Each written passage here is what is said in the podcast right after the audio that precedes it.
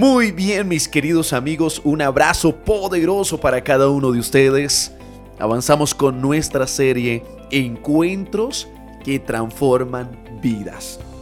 ¿Qué pasaría si Dios tuviese redes sociales? Si Dios tuviese Facebook, le daría me gusta a todas las publicaciones que aporten y den valor a la vida.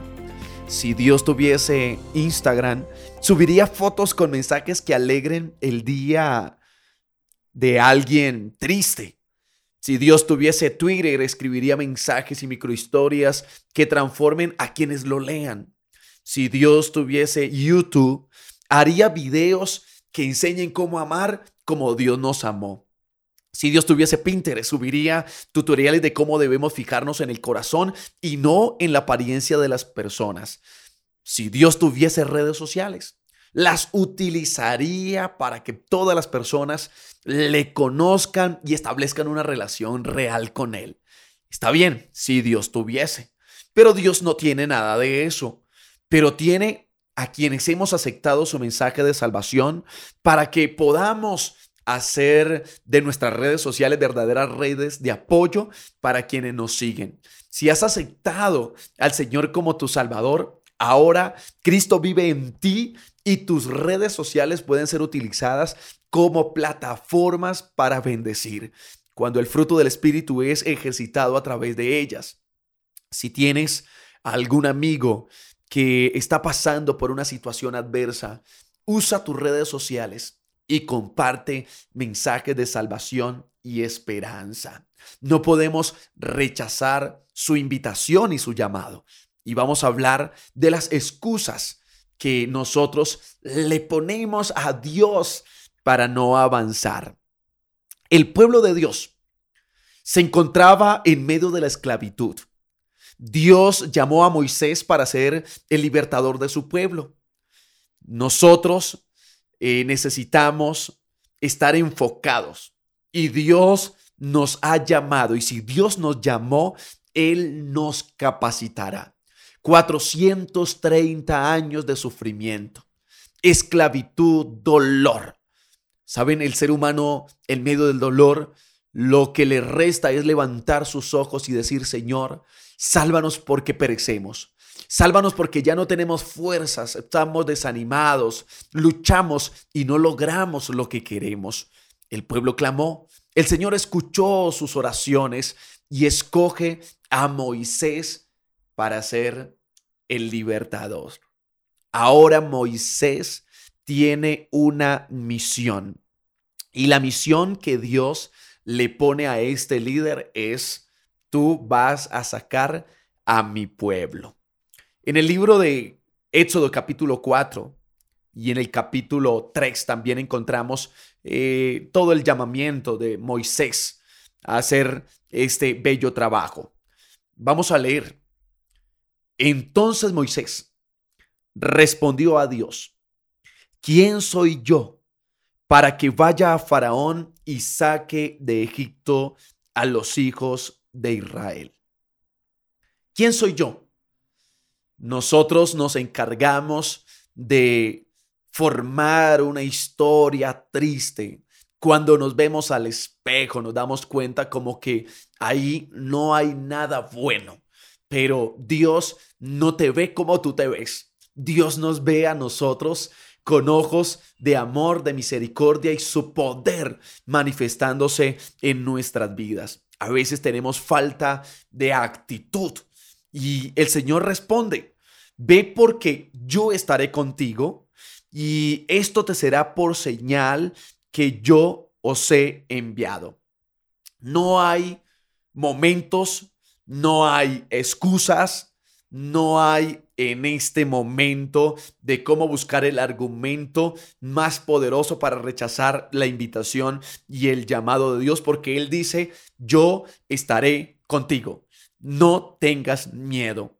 Entonces Moisés le responde, he aquí que llego yo a los hijos de Israel y les digo, el Dios de vuestro Padre me ha enviado a vosotros. Si ellos me preguntaren cuál es su nombre, ¿qué les responderé? No hemos participado de la mejor universidad, no tenemos el dominio del conocimiento, nos hace falta, pero Jehová nos responde, yo soy el que soy. Y así dirás a los hijos de Israel, el yo soy, el gran yo soy, te ha enviado.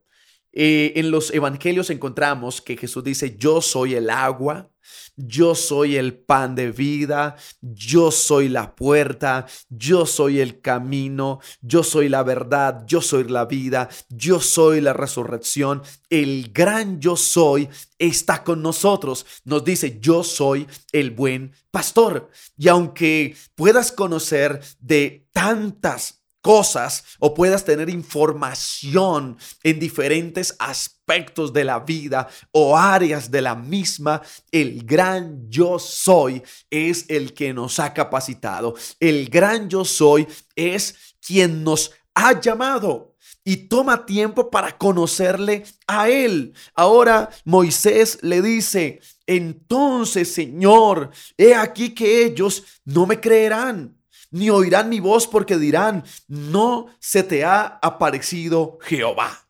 Y Jehová le dijo, ¿qué es lo que tienes en tu mano? Hay señales maravillosas del poder de Dios. Moisés tenía en su mano una vara. Y esa vara Moisés la echó en tierra y se convirtió en una serpiente. Con esa vara Moisés extendió su mano y en las aguas del mar rojo se abrieron. Con la vara Moisés tocó la peña. Y cuando Moisés tocó la peña, entonces pudo de allí brotar agua y calmar la sed que tenía su pueblo. Hoy podemos ser testigos de las señales maravillosas de Cristo Jesús. No podemos negarnos al llamado que nos ha hecho Él, porque antes de nacer, cuando tú estabas en el vientre de tu madre, el Señor ya te había puesto nombre y ya había trazado un plan para ti. Normalmente escucho personas yo soy el resultado de la casualidad. Yo soy un error, soy un fracaso. Yo no debería vivir. Pero es que Dios tiene un plan contigo. Aunque no lo logres entender, aunque en este momento tú digas, pareciera que todo juega en mi contra, el Señor ya ha trazado un plan maravilloso para nosotros. Solo agarra su brazo poderoso y síguele. Sigue a Jesús, el Dios que todo lo puede. Y ahora Moisés busca una excusa más. Entonces dijo Moisés, Señor, nunca he sido hombre de fácil palabra, ni antes ni después. Yo quiero decirte, Señor, que soy torpe en la lengua. Pero Jehová le responde, ¿quién dio la boca a los hombres? ¿Y quién dio al mudo y al sordo, al que ve y al ciego? ¿No soy yo Jehová? Dios te dará la capacidad de hablar. Pero si no tienes ese don, usa tus redes sociales para compartir. Usa las plataformas digitales para mostrarle al mundo que Cristo Jesús sana, que Cristo Jesús restaura, que Cristo Jesús cambia y que fuera de Él no podemos nosotros obtener mejor solución. Hay una excusa, Dios tiene una respuesta. Tú buscas la manera de cómo salirte por la tangente, pero Dios te dice no. Yo tengo planes extraordinarios para ti. Y ahora ya no hay excusa. Mira lo que hace Moisés, capítulo 4, verso 13 de Éxodo. Y le dijo, ay Señor, te ruego que por favor envíes a otro. Y el Señor le dice a Moisés, no conozco yo a tu hermano Aarón Levita, el que habla bien. He aquí, que Él saldrá a recibirte y al verte se alegrará Él en su corazón. Quiero hacerte la siguiente pregunta. ¿Qué excusas le estás poniendo a Dios para comenzar a trabajar en la obra que Él nos ha encomendado. Quizás tenemos falta de conocimiento, la falta de actitud, la falta de autoridad, la falta de elocuencia. No somos los mejores, pero Dios te llamó. Y si Dios te llamó, no rechaces, ni te escondas, ni busques excusas. Solo obedece y avanza en el nombre poderoso de Cristo Jesús. Él te guarde, Él te acompaña y no olvides que es un privilegio poder servirle a Jesús y ver a muchos llegar a los pies del Señor. Un abrazo, Dios les bendiga.